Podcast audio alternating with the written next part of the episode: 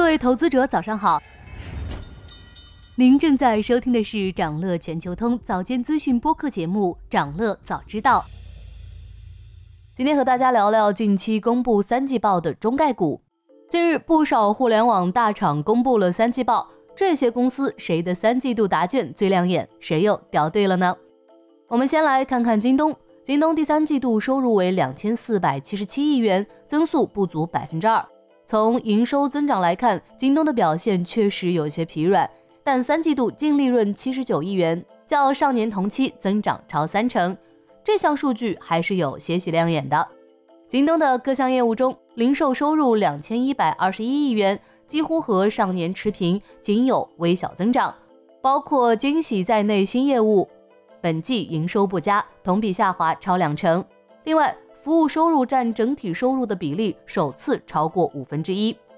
京东营收增速较低的情况下改善利润，主要由于供应链的提升和平台生态的逐步完善。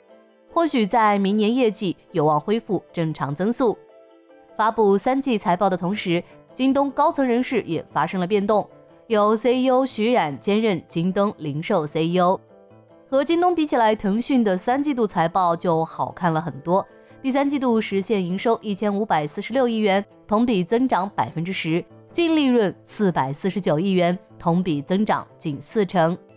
腾讯的诸多业务中，金融科技占总营收的三分之一，首次突破五百亿元。企业服务连续三季度表现出乐观的增长态势。游戏方面算是墙里开花墙外香，海外收入同比增长却有百分之十四，达到一百三十三亿元。腾讯这份三季报的亮点还属广告业务，三季度收入二百五十七亿元，增速也超过其他业务。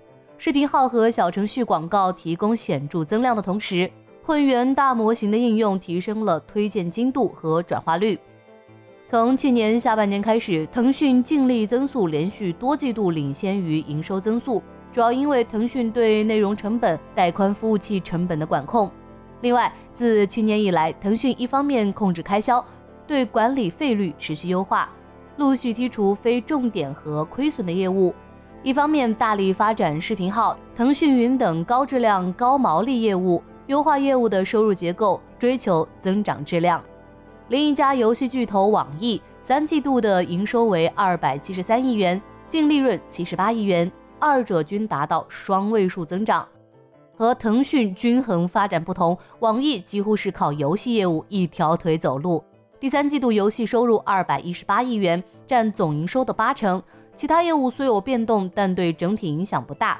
另外，云音乐收入虽然同比减少，但毛利率提升至百分之二十七点二，主要是因为会员订阅收入的增加和成本结构的持续改善。